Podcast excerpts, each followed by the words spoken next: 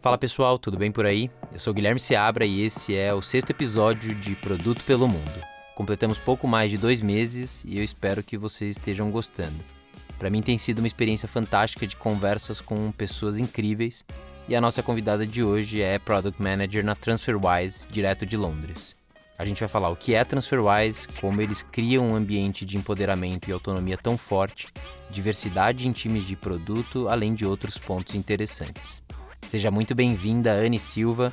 Conta pra gente como foi a sua trajetória em produto, incluindo, claro, o momento em que você se mudou para Londres com várias dúvidas, até mesmo sobre se era com produto mesmo que você queria continuar trabalhando. Tudo bem, Guilherme? Obrigada, obrigada pelo convite. Muito bacana estar aqui hoje compartilhando um pouco da minha experiência e podendo contar para todo mundo como é que é produto na, na TransferWise. A minha trajetória ela não é super interessante, cheia de altos e baixos, não, como é de muita gente. A minha primeira experiência já foi meio que em produto, mas naquela vibe mais produto num time de marketing. Então eu era product manager, mas não era não era tecnologia, não era software. Era já uma pegada que a gente chamava de VAS, Value Added Services, lá atrás em telecom, então já era uma pegada mais digital já tinha a coisa do aplicativo, eu era provavelmente da loja de games, a Game Store da Team na época. Então já tinha uma coisa, já tinha uma pegada mais produto, embora não fosse tão próximo do time de desenvolvimento, porque a estrutura era muito mais tradicional. Aquela história de que para desenvolver alguma coisa no produto você tinha que escrever um contrato de produto com 100 páginas e todas as especificações que tinha que ser aprovada por não sei quantas pessoas. Então era uma vibe bem diferente. Uhum. Mas começou já lá atrás, depois eu fui passei para uma outra empresa, trabalhando com a mesma, na mesma pegada, com o mesmo tipo de, de produto. De estudo no Rio de Janeiro, do Rio eu fui, mas eu sou gaúcha, né? Então saí de Porto Alegre, fui para o Rio, comecei a fazer isso. Do Rio eu fui para São Paulo, e aí eu fui para o grupo Abril em São Paulo. E foi no grupo Abril que eu me aproximei muito mais dessa outra pegada de desenvolvimento de produto, com times de tecnologia, UX, research, essas coisas todas que são muito mais o meu, o meu dia a dia hoje. Não era o que eu fazia na Abril, era business designer, mas era uma pegada mais de pensar o modelo de negócio e não tanto o detalhe do produto. Mas como eu ajudava os times a pensar o modelo de negócio, dada aquela situação que a, o Grupo Abril estava passando, né, aquele sendo disrupted no mercado de, de mídia, eu acabei me aproximando muito de alguns product managers e foi ali que eu me apaixonei por essa forma de executar, por essa forma de fazer produto, essa forma de pensar o problema e de, de solucionar o problema. Dali eu fui para uma startup pequena, ainda em São Paulo, e pouco menos de um ano depois dessa transição eu vim para Londres. E aí eu estava numa fase, eu acho que eu tive um, um burnout mesmo em São Paulo. Eu larguei o emprego, parei de trabalhar, antes mesmo de me mudar para Londres, foi uma coisa, eu fiquei uns três, quatro meses assim parada, que pensei, não, chega, não consigo mais, deu para mim. Hum. Tanto que quando eu mudei para Londres, eu achei que não, não quero mais fazer produto, o produto é muita pressão, é muito estressante. Uhum. E aí, quando eu cheguei em Londres, eu tava decidida a pensar em fazer alguma outra coisa da vida. Mas aí começou a dar aquela coceirinha já de novo, e eu olhei uma vaga e outra, e pensei, ah, mas se eu fizesse uma coisa, assim, numa empresa com mais propósito, com uma missão mais bacana, talvez eu curtisse, talvez fosse ser legal. comecei a pensar a respeito, e dois meses depois eu já estava trabalhando em produto de novo, numa, o que a gente chama aqui de uma charity, que é uma organização sem fins lucrativos, é, chama Cancer Research UK, a maior charity aqui do, do Reino Unido que financia pesquisas, enfim, tentando encontrar, né, tratar melhores tratamentos e curas para todos os diferentes tipos de câncer. Parece uma coisa meio pesada, mas é uma vibe bem bacana na organização. E tinha uma, uma pegada de que eles tinham uma vontade de desenvolver um time de produto, de ter uma estrutura de produto mais, como você está chamando aí, de empoderada, com mais autonomia, mas não era exatamente isso que eles tinham no momento que eu cheguei. Então eu também acompanhei, fui parte e puxei muito dessa transição né, de um time mais engessado, com menos autonomia, para um time mais, mais cross-tecnologia e, e UX e digital e todas as áreas juntas. E ali eu fiquei dois anos e meio lançando uma plataforma de online fundraising para eles. A gente começou a construir tudo do zero e substituiu na empresa uma, um player de mercado que é o maior player de mercado aqui no, no Reino Unido, mas a gente conseguiu construir um produto à altura e acabou substituindo. Eu fiquei lá dois anos e meio, aí eu engravidei, saí, tive a licença maternidade, aqui a licença maternidade é um pouco mais longa. Hum. Antes de sair eu já estava achando que era tempo de fazer alguma coisa diferente. E aí quando eu voltei da licença maternidade, eu nem voltei para a empresa anterior, eu voltei direto para a TransferWise. Já estou lá fazem dois anos e meio. Boa. A TransferWise já existe há nove anos. Eu vi esses dias que vocês estão com um valuation de 5 bilhões de dólares. Eu sou cliente já tem um tempo e a forma como vocês solucionaram o problema de envio de dinheiro para diferentes países é incrível. Para quem não conhece o produto, conta como é que ele funciona. Bora lá. Quem já usou banco e a maioria das pessoas, né, ou usou banco ou usou Western Union para enviar dinheiro para o exterior, a gente vê também que os nossos clientes usam muito a rede de amigos, familiares, todo mundo tenta ser um pouco criativo porque é muito caro e é muito lento fazer o dinheiro se movimentar internacionalmente ainda hoje. A não sei que você seja uma grande corporação que tem né, super deals com, com os bancos, as pessoas no geral, as pequenas empresas, médio e pequenas empresas e os consumidores pagam muito para fazer essa movimentação de dinheiro. Isso acontece, uma das razões, não a única, mas acontece porque a forma como o dinheiro se movimenta tradicionalmente é através do que se chama correspondentes bancários. Então, existe uma rede de correspondentes bancários. Não vou citar o nome de nenhum banco, mas se o cliente do banco A quer enviar dinheiro para um cliente do banco B no Reino Unido, aquele banco A tem um acordo com outro banco nos Estados Unidos, que tem acordo com outro banco em algum lugar, que tem acordo com outro banco aqui no Reino Unido. E esse dinheiro vai passar por esses vários bancos até chegar no banco do beneficiário final. Isso adiciona várias etapas, obviamente, no processo. Cada um dos bancos correspondentes dessa rede tira uma parte, né? Porque ninguém ninguém está aqui para fazer nada de graça. Eu entendo isso. A gente também não. A gente também cobra pelo serviço que a gente presta. Uhum. Mas esse dinheiro passa por diferentes bancos e cada um tira uma fatia desse dinheiro que está transitando de A para B. Esse processo demora porque sai de um lugar, vai para o outro, vai para o outro, vai por até chegar no destinatário final. Quando chega no destinatário final, todos esses bancos já tiraram uma fatia, né, daquilo que foi enviado lá inicialmente. E não só isso, mas o que vai acontecer é que o banco, em geral, o banco do beneficiário é onde você vai fazer o que no Brasil a gente chama de fechar o câmbio. Quem está enviando dinheiro não sabe quanto que vai chegar no final, porque não sabe quanto que foi tirado em cada etapa, e não sabe por quanto que o beneficiário vai conseguir fechar o câmbio. Uhum. Então é muito mais caro, é muito mais lento, e é impossível você saber quanto é que vai chegar lá no final. O que a TransferWise faz, ela recebe o dinheiro do beneficiário no país de, de origem, no caso de transferências internacionais, a gente tem outros produtos também. Eu posso, vou falar um pouco, acho que a gente vai falar um pouco depois da missão da empresa e o que, que ela significa e por que, que a gente constrói esses produtos ou construir esses produtos que está construindo. No caso das transferências internacionais, a TransferWise tem uma conta no país de quem está enviando o dinheiro e tem uma conta no país do beneficiário. A partir do momento que ela confirma o recebimento na conta do país de quem está enviando o dinheiro, ela vai lá e pega o dinheiro que ela tem na conta do país do beneficiário e faz o envio daquela conta direto para a conta do beneficiário. O dinheiro, existe uma ideia de que o dinheiro não cruza fronteiras, às vezes ele cruza sim, por exemplo, no caso do Brasil, ele cruza porque a regulação brasileira exige que esse dinheiro cruze fronteiras, que esse dinheiro saia do Brasil e esse dinheiro que está indo para o Brasil, né, eventualmente o que está sendo enviado para o Brasil também saia do exterior e vá para o Brasil, varia de acordo com os sistemas de cada país e com a regulamentação em cada país, mas, no geral, a partir do momento que a Transferwise recebeu o dinheiro no país de origem, ela pode ir lá e pagar ao beneficiário no país de destino.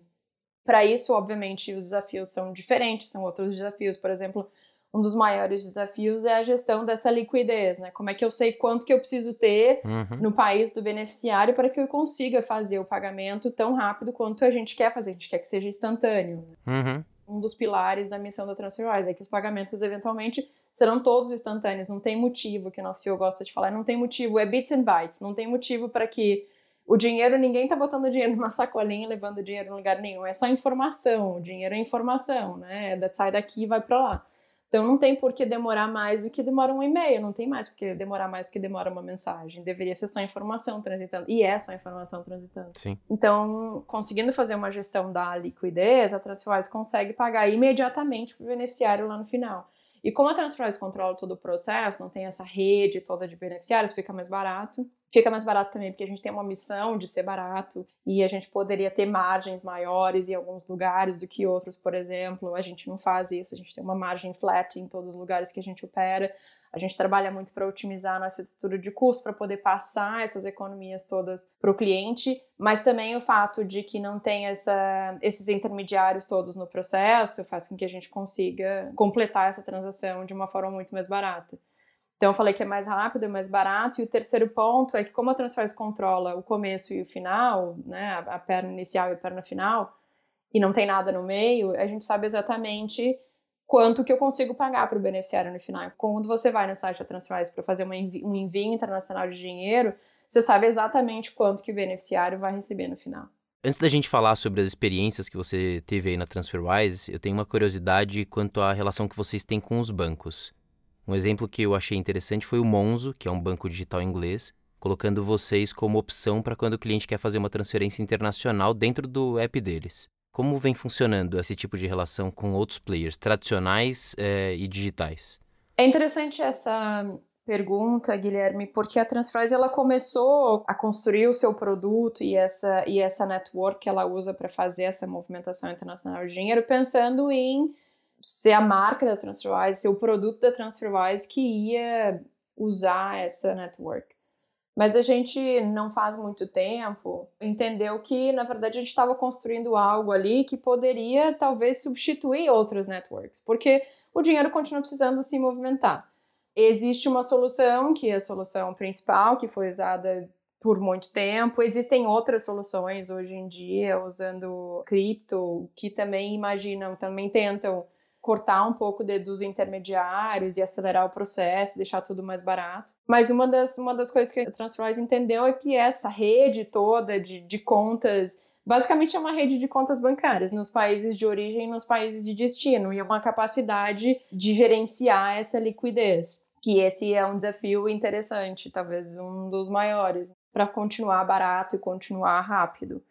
Agora, a partir do momento que a gente tem essa rede e tem essa capacidade de gerir essa liquidez e fazer o dinheiro se movimentar na velocidade que a gente quer, não tem por que não expandir. E como a missão da TransferWise é, é desculpa, vou falar em inglês, mas é Money Without Borders, Instant, Convenient, Transparent and Eventually Free, a gente não está falando que tem que ser a TransferWise que vai fazer isso. A gente está falando que essa é a missão, é onde a gente quer chegar. Se a gente vai chegar lá através de expandir a solução da Transferwise para que, que outras empresas consigam também ser instant, convenient, transparent, eventually free, não tem por que não fazer isso. Então, a gente tem uma área toda de produto dedicada às nossas TransferWise for Banks, se chama. Tem todo um time de desenvolvimento de negócio, tem todo um time de engenharia, tem uma série de features desenvolvidas especificamente para este modelo de negócio, modelo de negócio onde a TransferWise é o rail por onde, por onde passa, por onde o dinheiro se movimenta, mas não é a marca, não é o produto que faz a gestão do relacionamento com o cliente.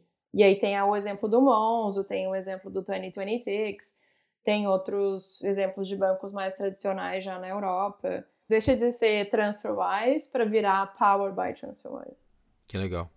Você liderou um time que olhava para América Latina, agora você está com um de Know Your Customer. Conta como é que foram os seus desafios até agora na TransferWise.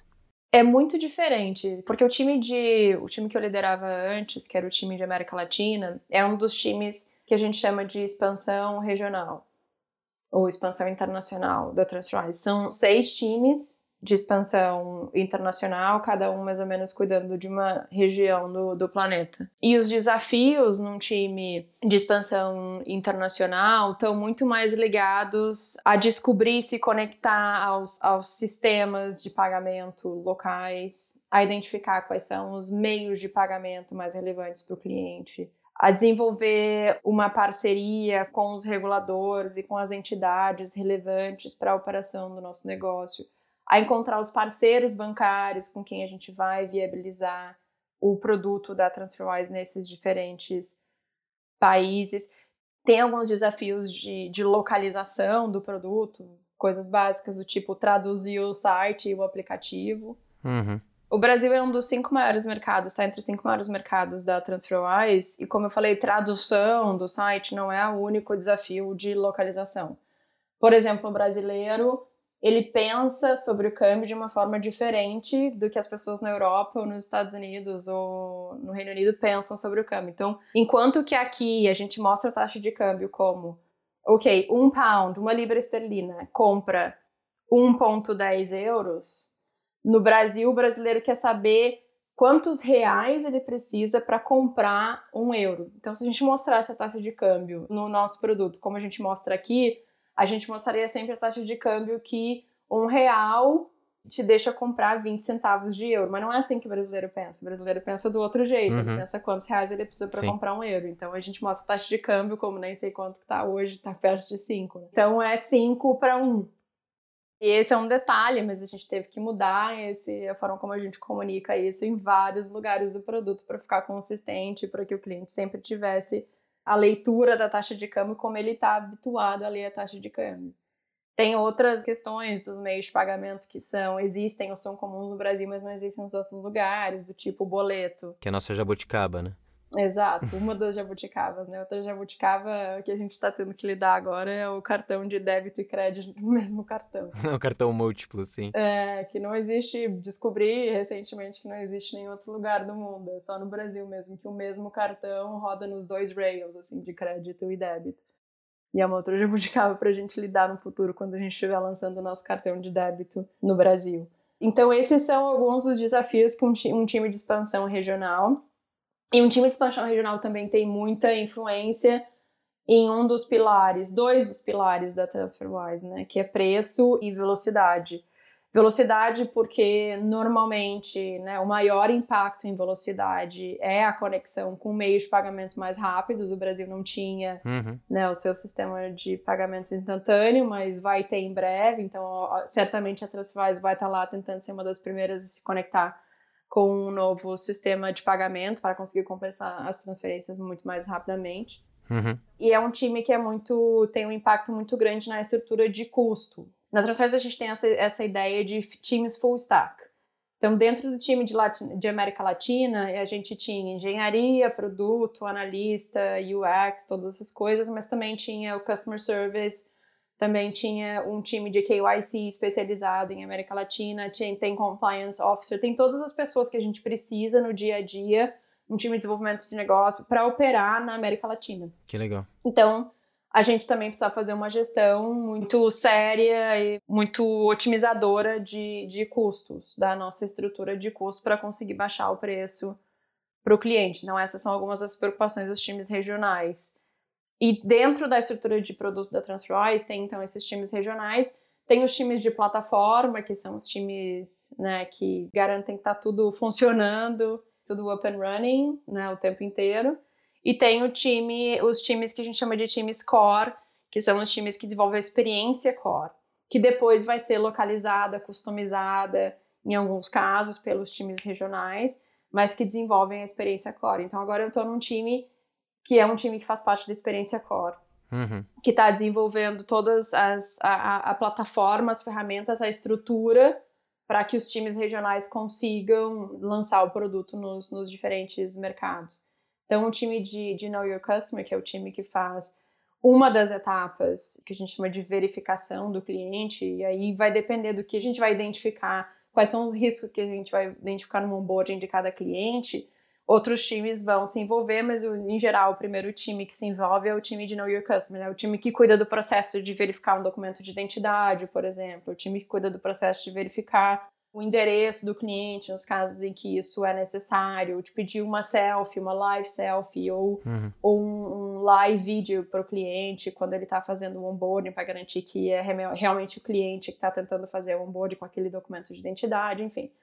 Tem uma série de partes dessa experiência que são globais, e, e, aí o meu time trabalha na otimização dessas partes que são globais, que funcionam em todos os diferentes mercados, mas também é um time que se preocupa em construir algo que seja modular o suficiente para que os times regionais consigam depois customizar e localizar para os seus mercados. E aí quando eu me preocupo em, em, construir algo que seja modular o suficiente, eu me preocupo não só com a parte de tecnologia, mas com a parte de dados, por exemplo, com a parte uhum. de experiência do cliente. Como é que eu vou ajudar? Se esses times vão ficar alterando esse produto que eu criei inicialmente, porque na TransferWise tem isso também. Se a gente falar de autonomia dos times, a gente vai chegar lá. Mas não só os times têm autonomia para construir os seus próprios produtos, como eles têm autonomia para mexer no produto dos outros se eles acharem que não está bom, que alguma coisa precisa mudar. Então eu preciso construir minha plataforma de os serviços, né, no meu time de uma forma que os outros times possam ir lá e alterar.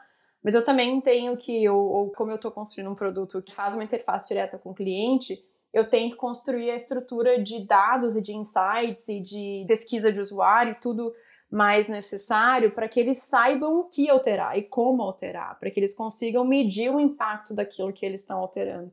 A minha preocupação não é só com a parte do software, mas também como é que eu deixo isso modular e customizável o suficiente do ponto de vista dos dados e de medir o impacto das coisas que eles estão fazendo. Muito legal.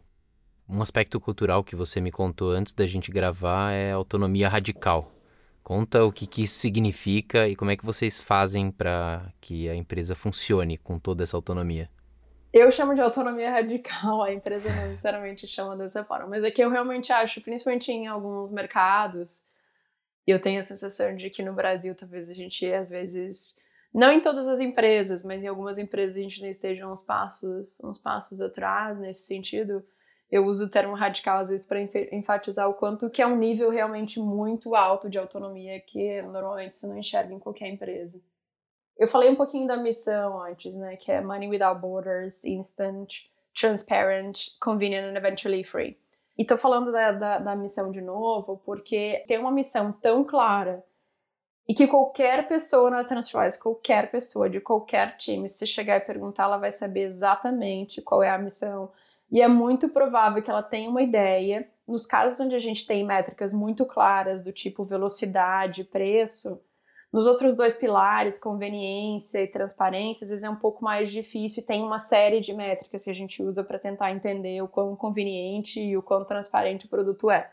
Mas no caso de preço e velocidade é muito simples, é qual o percentual das transferências são instantâneas e qual é o preço médio calculado em, em, todos os mercados. E é ali que eu vou saber o quanto que eu estou me aproximando de atingir a minha missão, que é ser 100% instantânea e eventualmente 100% free. Então, todo mundo, nos, em todos os times, tem uma clareza muito grande e várias pessoas em vários times vão conseguir te dizer o quanto que a gente já progrediu. Então, qual o percentual das transferências que são instantâneas, qual o preço médio das transferências, por exemplo. E essa clareza de onde a gente está indo, para onde a gente está indo, por que, que a gente está indo e o, como é que a gente mede se a gente está chegando lá ou se a gente está se aproximando desse destino ou não, é o que viabiliza esse nível tão radical, como eu gosto de dizer, de autonomia na TransferWise. Então não existe os times, e isso era assim quando eu cheguei na empresa e tinha 600 pessoas, e é assim hoje, no momento que a empresa já tem 2 mil e 200 ou, ou 300 pessoas. Os times têm total autonomia para definir qual é o problema que eles vão tentar resolver e de que forma eles vão resolver esse problema. Obviamente, o problema a ser resolvido e a forma como eu vou resolver tem que estar sempre contribuindo para o atingimento da missão o mais rápido possível. Agora, obviamente, esses times não, não decidem o que vão fazer, o que dá na telha, o que eles têm vontade, simplesmente vão e fazem. Os planos dos times, a gente tem, a gente tem planejamentos trimestrais e os times compartilham esses planos, as, suas metas para o trimestre, normalmente com uma meta um pouco mais de longo prazo também acoplada com a empresa inteira. Existem esses rounds de feedbacks nos planos que estão sendo compartilhados. Então, existe planejamento trimestral, todo mundo tem que submeter os seus planos mais ou menos na mesma época. Depois, esses planos são públicos, todo mundo na empresa tem acesso, pode ler, comentar, dar feedback. Existem uns rounds de feedback, a gente tem o que a gente chama de feedback coaches. É, então, cada time tem um product coach, um tech coach, que trabalha junto do time durante, idealmente durante todo o trimestre, mas que é responsável por coletar todo o feedback nos planos daquele time e compartilhar o feedback com esse time. Então também não é um nível de autonomia radical no sentido de não é caos e não é não é que faz o que quer. Claro. Mas os times têm sim a liberdade de escolher no que, que eles querem trabalhar, o que, que faz sentido resolver. Pode ser uma nova feature, às vezes pode ser um novo produto. É, foi assim, mais ou menos assim, que surgiu a nossa conta multimoeda. E ninguém falou para um time que eles tinham que construir uma conta multimoeda. Eles identificaram que existia um problema que ninguém estava solucionando no mercado e que a empresa fazia sentido dentro da nossa missão de Money Without Borders, né? Todos esses use cases das pessoas que se mudam ou que viajam muito ou que são expatriados vivendo num outro país por muito tempo ou temporariamente, uhum. identificaram esse, esse caso de uso e decidiram solucionar esse caso de uso. Não foi uma decisão top-down, não foi alguém que disse, oh, agora vocês vão construir uma conta multimoeda, foi um time que identificou um problema e resolveu tentar solucionar aquele problema. Mas eu acho que o que é interessante é essa, essa tríade de autonomia, missão e feedback. É essa tríade que mantém tudo funcionando. Que legal. Que, que cola tudo junto. Sim. A gente sempre pergunta os artefatos culturais da empresa que fazem com que os times consigam construir produtos cada vez melhores. Você já falou de vários aqui. Eu acredito que é possível oferecer autonomia quando sim você tem uma missão clara, uma estratégia clara, quando você tem uma comunicação fluida dentro da empresa, mas também quando você tem um processo seletivo é, em que você confia nos profissionais que você traz. Fala um pouquinho pra gente como é que funciona o processo seletivo, como é que vocês escolhem essas pessoas que já entram e naturalmente, enfim, entram nesse espaço de autonomia e também quais são os problemas que vocês enfrentam tendo esse, não, não vou dizer excesso de autonomia, mas toda essa autonomia e o que, que vocês fazem para mitigar esses riscos e esses problemas que vocês têm? Legal. O processo seletivo, ele não é esse processo assim. É... Tem, tem uns processos que ficam famosos, né? As perguntas meio estranhas, aquelas coisas, aquelas pegadinhas e tal. Crossfit da, do processo seletivo, né? É, tem uns, tem uns processos seletivos assim meio criativos. Não é o caso, não é, não é o processo seletivo da TransferWise. O processo seletivo da Trans é bem, não diria tradicional, mas eles são, são conversas sobre, né, sobre as experiências das pessoas e também a gente usa uma série de case studies durante o processo para entender o processo de pensamento lógico e a, o, a solução de problemas, como é que o indivíduo soluciona problemas por conta desse, você tem razão, por conta desse nível de autonomia, sim, precisa existir, né? Precisa contratar profissionais, não só que você confia e que são muito competentes, mas que também vão conseguir operar num ambiente como esse, vão conseguir operar num ambiente em que ninguém está dizendo para eles o que precisa ser feito. Então ninguém me fala o que, que eu preciso fazer. E não só isso, às vezes ninguém me dá o time que eu preciso, por exemplo. Ninguém vai lá e me pergunta, ah, tá bom, Ana, agora você quer resolver esse problema, como é que você vai, o que, que você precisa? Ou me diz, tá bom, para resolver esse problema, Ana, você vai precisar disso, dessa pessoa, dessa pessoa, desse número de engenheiros. Não, eu tenho que descobrir, tá, eu quero resolver esse problema, eu preciso do quê? Eu preciso de back-end, eu preciso de mobile engineers, eu preciso de um UX research, eu preciso de um data scientist. Eu vou lá e tenho que correr atrás do meu time. Esse time que eu tô liderando agora é um time novo na empresa, é um time que não existia. Mas é um problema, mas é uma parte da experiência que a gente há muito tempo queria melhorar. Então, já tinha alguns engenheiros na empresa que eu sabia que estavam interessados em resolver esse problema. Então, eu fui lá e, e roubei eles dos times em que eles estavam. Eu fui lá e também trouxe uma, uma UX Researcher de um outro time para trabalhar comigo, que eu já trabalhava com ela, eu trouxe ela para trabalhar comigo. Eu precisava de um product designer e é uma e foi exatamente esse time começou exatamente no meio do, do Covid agora, no meio de desse redemoinho todo. E eu não tinha não tinha condições porque durante um tempo a, a, gente voltou a contratar agora mas durante algum tempo a gente desacelerou não parou de contratar totalmente mas desacelerou um pouco as contratações. Uhum. então precisava de um product designer no time eu não tinha um aí eu fui lá correr atrás de conversar com alguns product designers e dizer para eles olha só legal isso que você está fazendo nesse teu time mas tem uma coisa aqui no meu time que eu acho que pode ter mais impacto ainda e aí fui cooptando as pessoas e trazendo elas para o time. Agora que a gente tá, voltou a contratar numa velocidade maior, tem algum, algumas coisas que ainda estão faltando.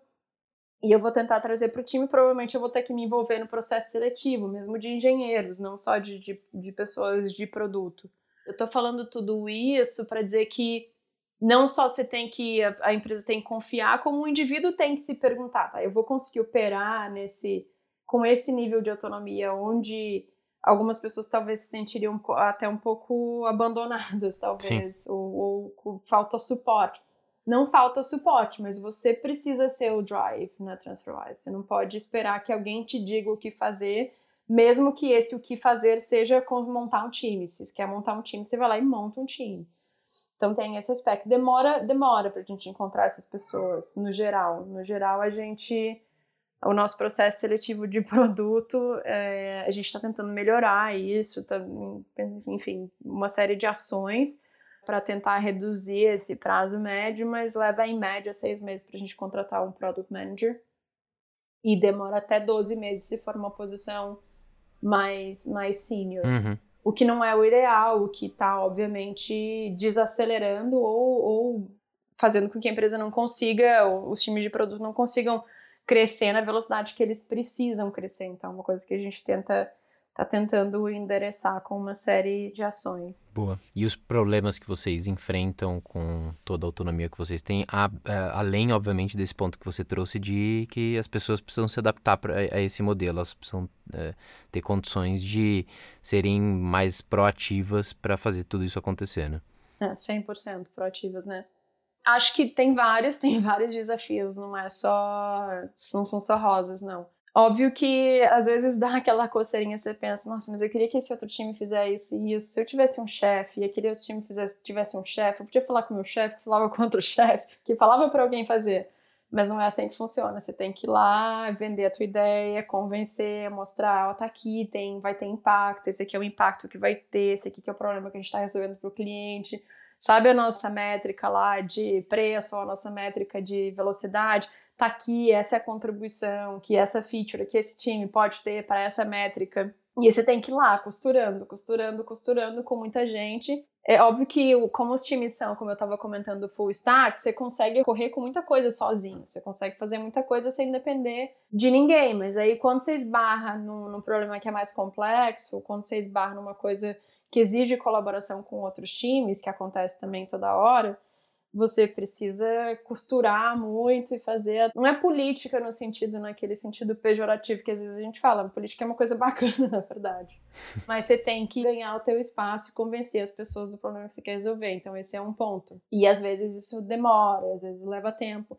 Mas por outro lado, como tá todo mundo muito focado na missão e nas métricas que a gente usa para medir o quanto que a gente está se aproximando dela, também, se você tiver de fato um, um, projeto, uma ideia que vai ter impacto, não é tão complicado assim de você convencer as pessoas. Só você acaba, uhum. acaba tendo que convencer muitas pessoas às vezes e coordenar muitos esforços diferentes. Um outro problema que às vezes acontece, por exemplo, esse, esse time que eu acabei de entrar, esse time não existia. Então, vários times na TransferWise estavam tentando corrigir partes do problema. Ah, eu tô vendo que tem um problema aqui com a estimativa eu tô vendo que tem um problema aqui com outra coisa, eu tô vendo que a gente não tá comunicando bem para o cliente essa parte. E aí vários times vão lá e tentam solucionar umas partezinhas do problema, mas assim, não é, não é o foco principal deles, eles acabam não solucionando o problema todo. Uhum. E aí, às vezes, você vai ver, vai, você vai descobrir que tem dois, três times na, na, empresa tentando solucionar o mesmo problema ao mesmo tempo. Dores do crescimento. É, isso acontece com uma certa frequência. Uhum. Mas aí a forma de resolver é a mesma de quando você quer convencer as pessoas a trabalhar. Mas você vai lá e começa a conversar. Eu tô há dois meses nesse time, um mês e meio. E como eu te falei, como era um time que tem muitas coisas para resolver, eu já identifiquei uns dois, umas duas ou três situações em que estava acontecendo, que tinha vários times solucionando o mesmo problema ao mesmo tempo. E eu tive que ir lá e juntar todo mundo e explicar, não, mas peraí, vamos. Como, por que, está resolvendo dessa forma? E o outro time, por que, que está resolvendo dessa forma? Vamos conversar, ver se o problema é o mesmo. O problema é o mesmo? Então tá. Ah, não, é um pouco diferente. Tá bom, mas a gente talvez consiga chegar numa terceira solução que vai cobrir os dois problemas. Esse é um outro desafio da autonomia. Uma coisa que a gente está tentando fazer agora, não faz muito tempo que a Transferwise começou a adotar OKRs, que hum. na verdade parece que não faz muito tempo, mas já faz quase um ano. Mas é um processo, né? Você não muda. Sim. Primeiro que aprender a fazer bem feito, você vai escrever lá uns objetivos e uns KRs. Não é tão difícil assim. Parece não ser tão difícil assim, mas fazer bem feito uhum. é difícil. Ou eu achei, eu tô achando difícil. Acho que depois de alguns trimestres tentando, eu acho que eu tô chegando numa coisa mais refinada. Mas no começo ficava bem ruim, pra falar a verdade. Então a empresa tá tentando usar isso para para ajudar os times a entenderem onde é que eles estão atuando e facilitar a comunicação também, porque eu, eu, contei dessa história de que os times compartilham os seus, os seus planos e, e, todo mundo na empresa tem acesso, mas quando eu entrei na Transferwise, que tinham 600 pessoas, tinha um certo número de times de produto, eu não lembro exatamente quantos agora. Hoje tem uns 60, mais ou menos. Então começa a ficar impossível claro de você acompanhar o que, que 60 times diferentes estão fazendo. Então a gente não só a gente começou a adotar essa estrutura de OKRs, mas a gente também mudou um pouco e adicionou um pouco mais de estrutura na organização de produto e começou a formar tribos. Antes todos os times eram independentes. Agora os times fazem parte de tribos e são seis tribos. Então, quando você olha para os OKRs das tribos, é muito mais fácil você entender, tá bom, essa tribo está trabalhando nisso aqui, aquela tribo está trabalhando naquilo ali, uhum. e aí tem uma lista de iniciativas que vão contribuir, né, que a gente imagina que vão ajudar a gente a chegar nesse resultado. E ficou muito mais fácil de comunicar e de você entender o que está acontecendo na empresa. Porque com esse formato de autonomia, de você ter que ir lá influenciar vários times, na condição de product manager, você tem que saber tudo que está acontecendo em todos os lugares. Você tem que ter muito contexto. Sim. E estava ficando impossível de, de ter uh, o, o, volume de contexto necessário, tendo que revisar planos de 60 times. Se, se você fosse realmente revisar, você passava semanas no começo do trimestre só lendo o plano e tentando entender o que, que os times estavam fazendo com os OKRs, isso tá ficando mais fácil de digerir, e aí você entra no detalhe só quando você percebe que tem um overlap com o que você está fazendo, ou que você acha que você gostaria de contribuir para alguma coisa. Mas esses são alguns dos desafios e algumas das ações que a gente tem implementado para tentar resolver. Muito bom.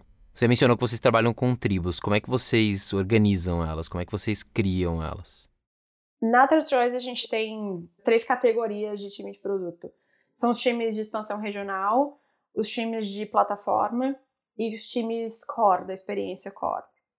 Então, esses times regionais estão todos dentro de uma única tribo, uhum. mas é uma tribo gigante, porque eles têm muita gente em cada um desses times. No time de América Latina, por exemplo, que liderava, tinha 150 pessoas, contando todo mundo, né, de customer service e todas as pessoas que estão dentro do mesmo time, por conta daquela história que eu comentei dos times serem full stack.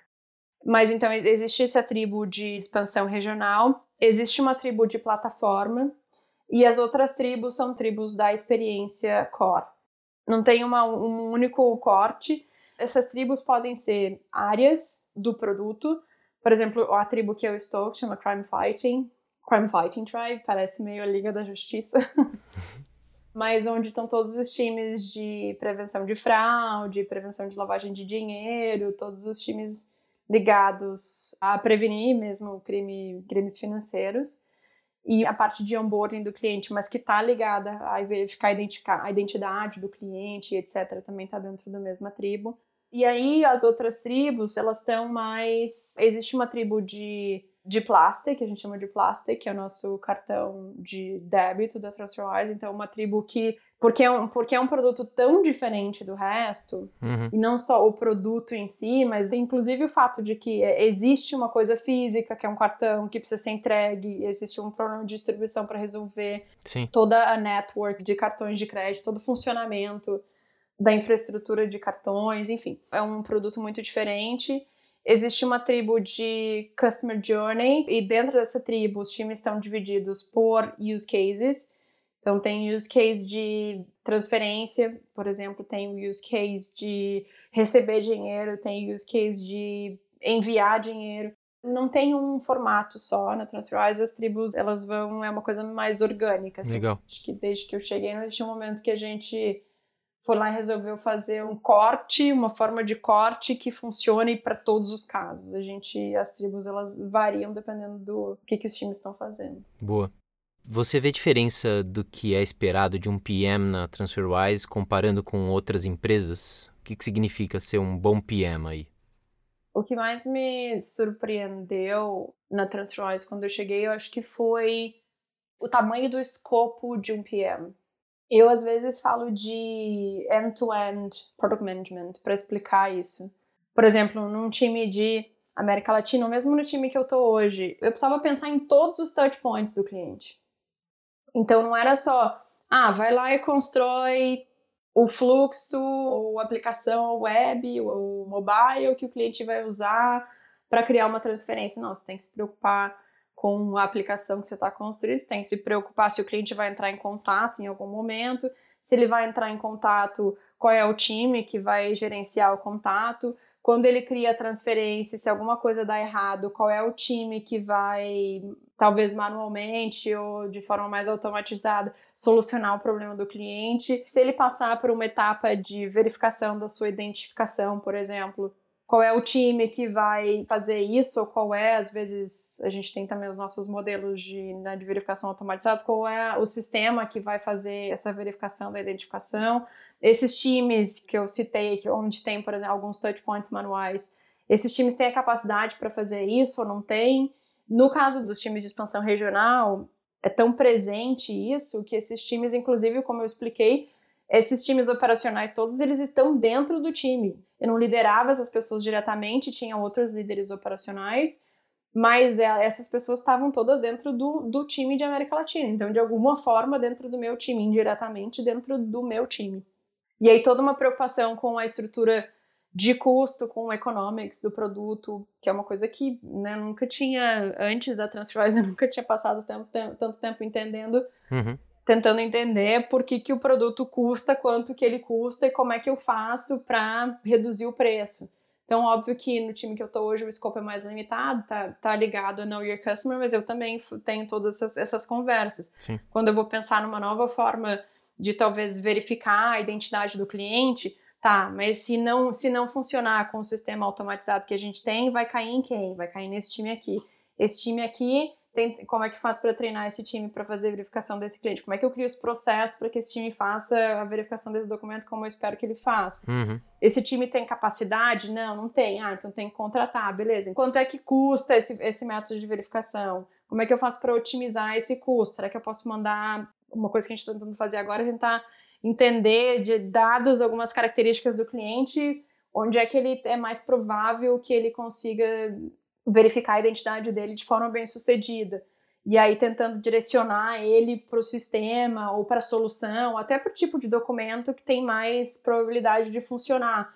Por dois motivos. Primeiro, porque fica mais rápido para o cliente, né? E a experiência dele fica mais é mais bacana, mas também porque fica mais barato. Então, isso é, na Transferwise o escopo de um de um product manager é bem bem maior do que eu estava acostumada antes. Demais. A gente falou com o Kagan da diferença do PO e do PM. E o grande problema é que as pessoas vêm ainda com um viés muito de projeto, né? Então, cara, você vai executar isso daqui, é um, uma parte muito pequena e não tem esse olhar do todo que influencia, cara, quantas pessoas vão ligar aqui na central, se as pessoas estão preparadas para atender e dar a informação adequada ou não. É o todo mesmo, né? Muito louco. É a forma como eu tento explicar para a pessoa, para as pessoas, às vezes, quando eu estou falando de end-to-end -end problem management, é que para o cliente não faz diferença. Ele enxerga a TransferWise. Se tem 60 times por trás daqueles 5 minutos que ele acabou de passar no site, não interessa para o cliente. Se ele precisar entrar em contato, não interessa que o time que cuida das ferramentas de customer service não é o mesmo time que construiu o produto que ele usou. Ele quer que tudo seja super smooth sabe? Então eu acredito que um product manager, mesmo que ele não tenha controle sobre todas as etapas e todos os touch points, ele tem que parar e olhar para todos esses touch points. E se um touch point que ele não controla diretamente, alguma coisa precisa acontecer ali para que a experiência do cliente seja melhor, ele tem que ir lá e conversar com aquele time, influenciar e tentar fazer com que aquilo aconteça. Agora vamos falar sobre diversidade em times de produto, fazendo um recorte que vem sendo cada vez mais discutido, que é gênero. Na Isinvest, 66% dos product managers são mulheres, mas a gente sabe que essa não é uma realidade na maior parte das empresas, isso sem falar em outras disciplinas de desenvolvimento de produto.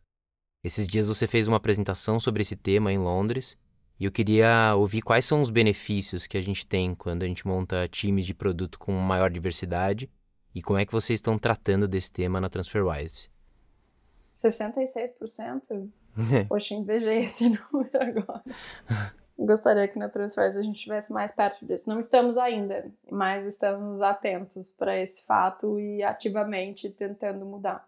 Hoje na Transfers em Londres, só 20% dos product managers são mulheres, ou se identificam como mulheres.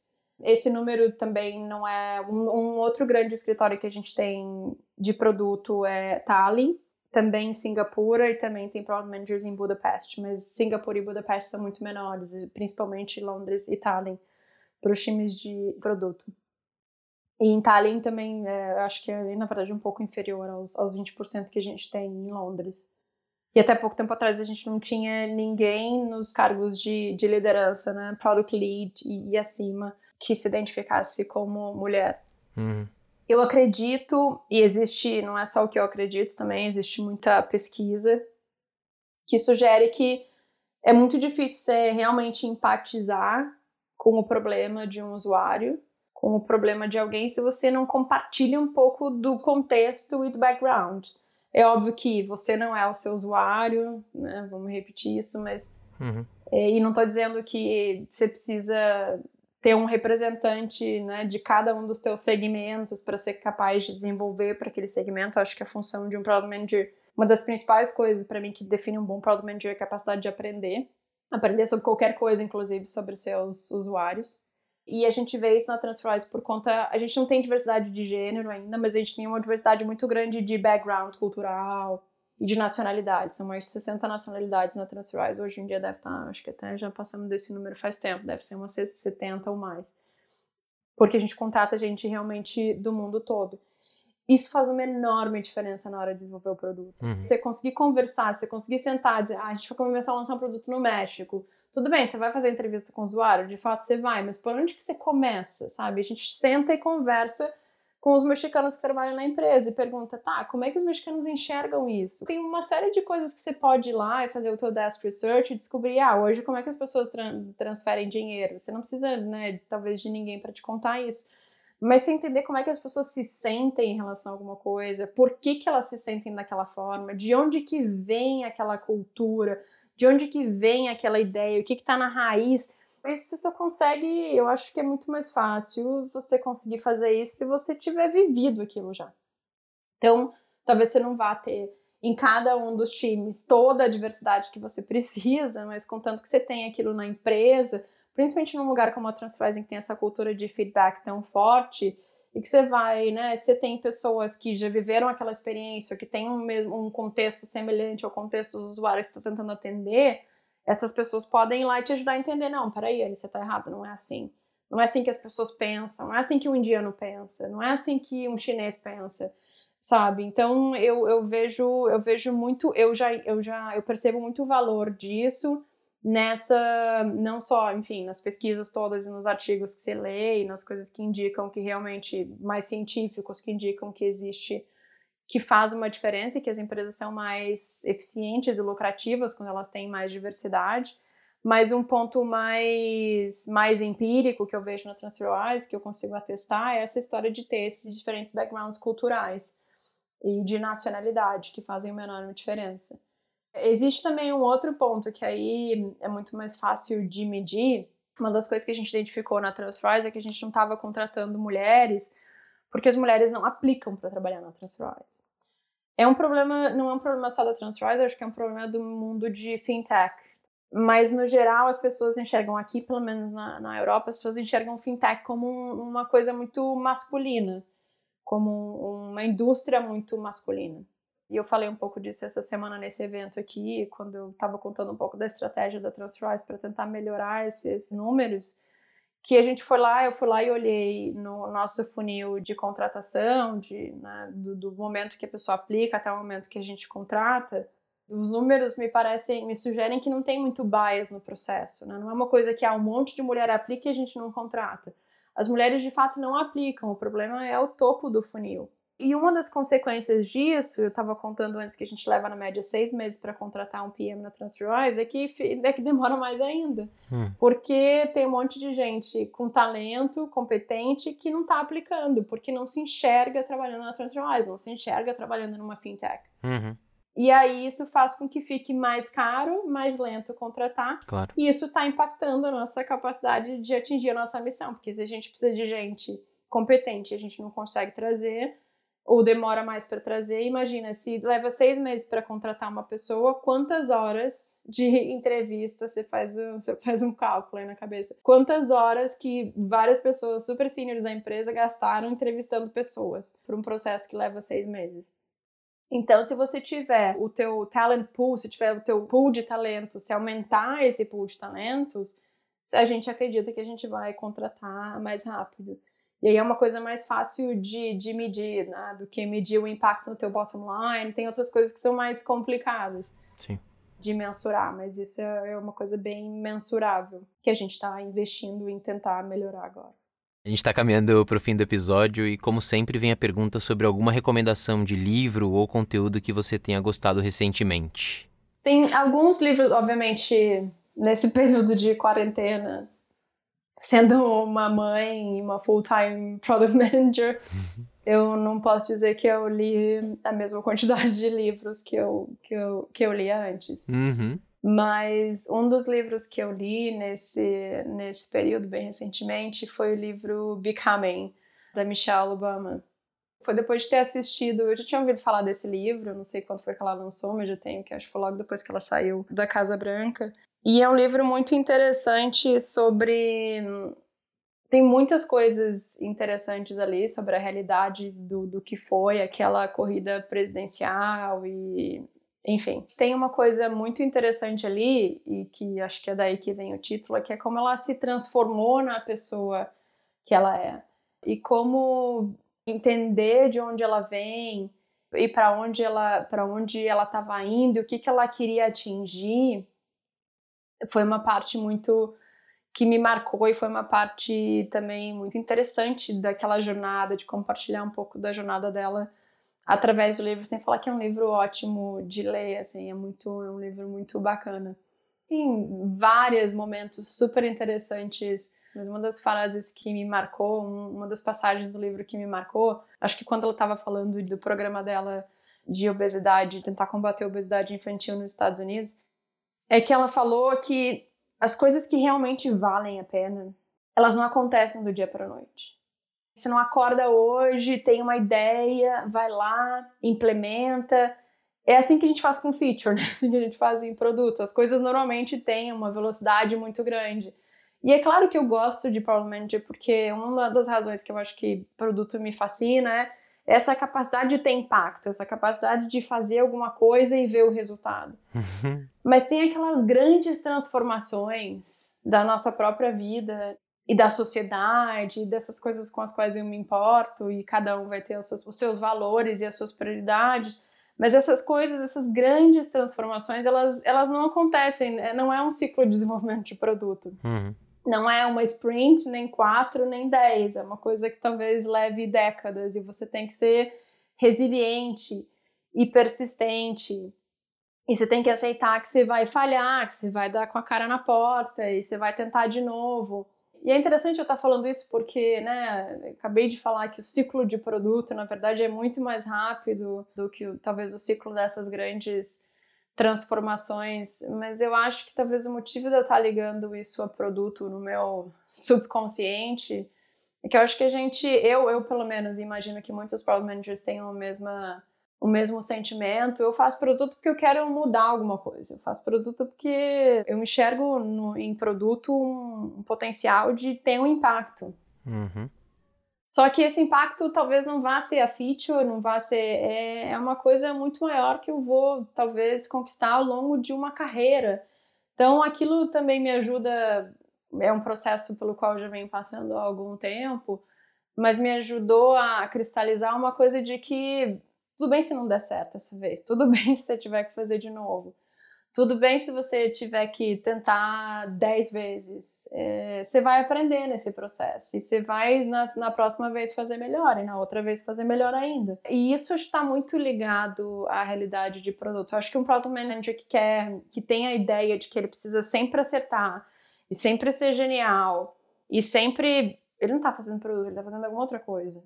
É, não sei o que, não sei como definir Mas se você está fazendo produto, você está dançando com a história do, da falha e, e da resiliência e de levantar e, e, fazer de novo.